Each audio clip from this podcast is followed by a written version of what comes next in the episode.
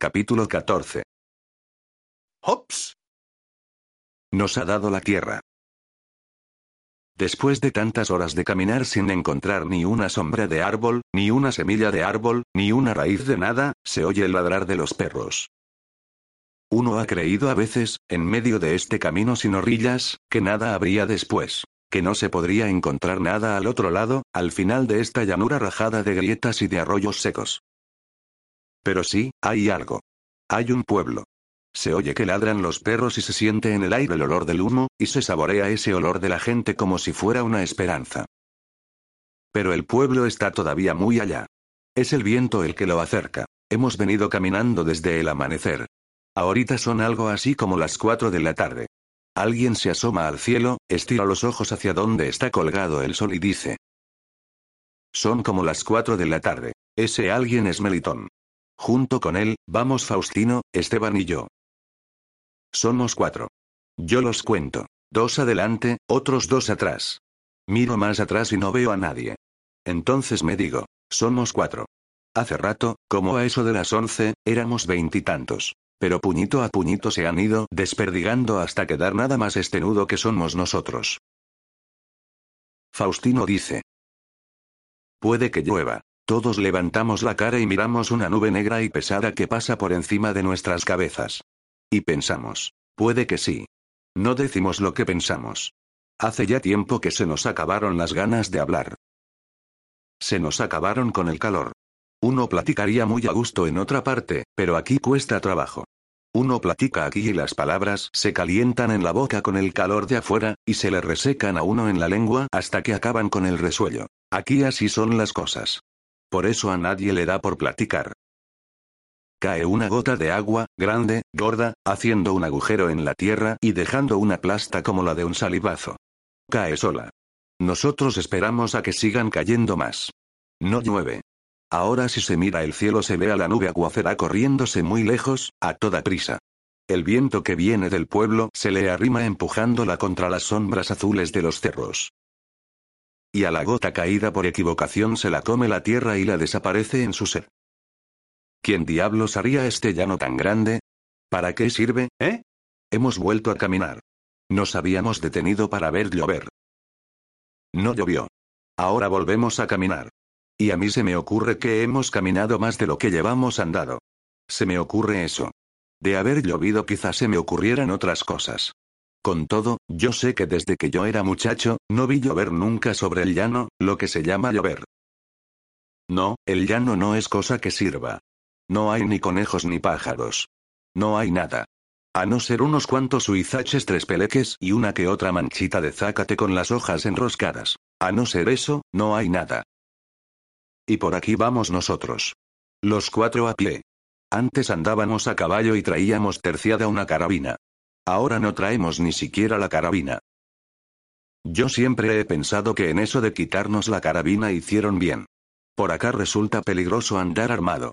Lo matan a uno sin avisarle, viéndolo a toda hora con la treinta amarrada a las correas. Pero los caballos son otro asunto. De venir a caballo ya hubiéramos probado el agua verde del río, y paseado nuestros estómagos por las calles del pueblo para que se les bajara la comida. Ya lo hubiéramos hecho de tener todos aquellos caballos que teníamos. Pero también nos quitaron los caballos junto con la carabina. Vuelvo hacia todos lados y miro el llano. Tanta y tamaña tierra para nada. Se le resbalan a uno los ojos al no encontrar cosa que los detenga. Solo unas cuantas lagartijas salen a asomar la cabeza por encima de sus agujeros, y luego que sienten la tatema del sol, corren a esconderse en la sombrita de una piedra. Pero nosotros, ¿cuándo? Tengamos que trabajar aquí, ¿qué haremos para enfriarnos del sol, eh? Porque a nosotros nos dieron esta costra de tepetate para que la sembráramos. Nos dijeron. Del pueblo para acá es de ustedes. Nosotros preguntamos. ¿El llano? Sí, el llano. Todo el llano grande. Nosotros paramos la jeta para decir que el llano no lo queríamos, que queríamos lo que estaba junto al río. Del río para allá, por Las Vegas, donde están esos árboles llamados casuarinas y las paraneras y la tierra buena. No este duro pellejo de vaca que se llama el llano. Pero no nos dejaron decir nuestras cosas. El delegado no venía a conversar con nosotros. Nos puso los papeles en la mano y nos dijo. no se vayan a asustar por tener tanto terreno para ustedes solos. Es que el llano, señor delegado. Son miles y miles de yuntas. Pero no hay agua. Ni siquiera para hacer un buche hay agua. ¿Y el temporal? Nadie les dijo que se les iba a dotar con tierras de riego.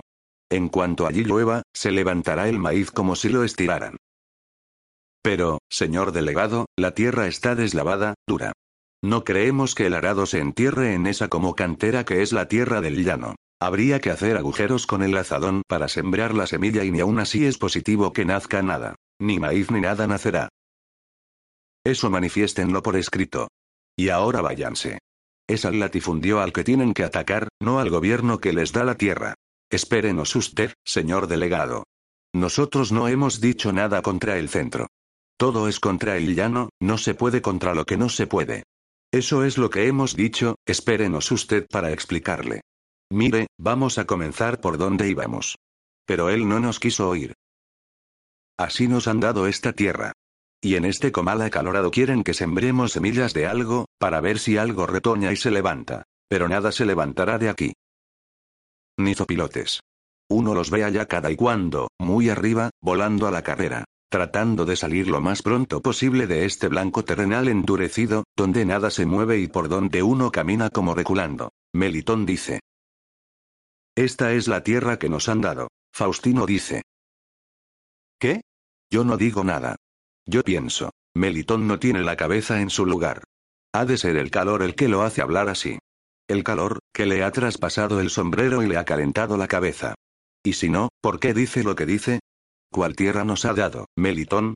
Aquí no hay ni la tantita que necesitaría el viento para jugar a los remolinos. Melitón vuelve a decir.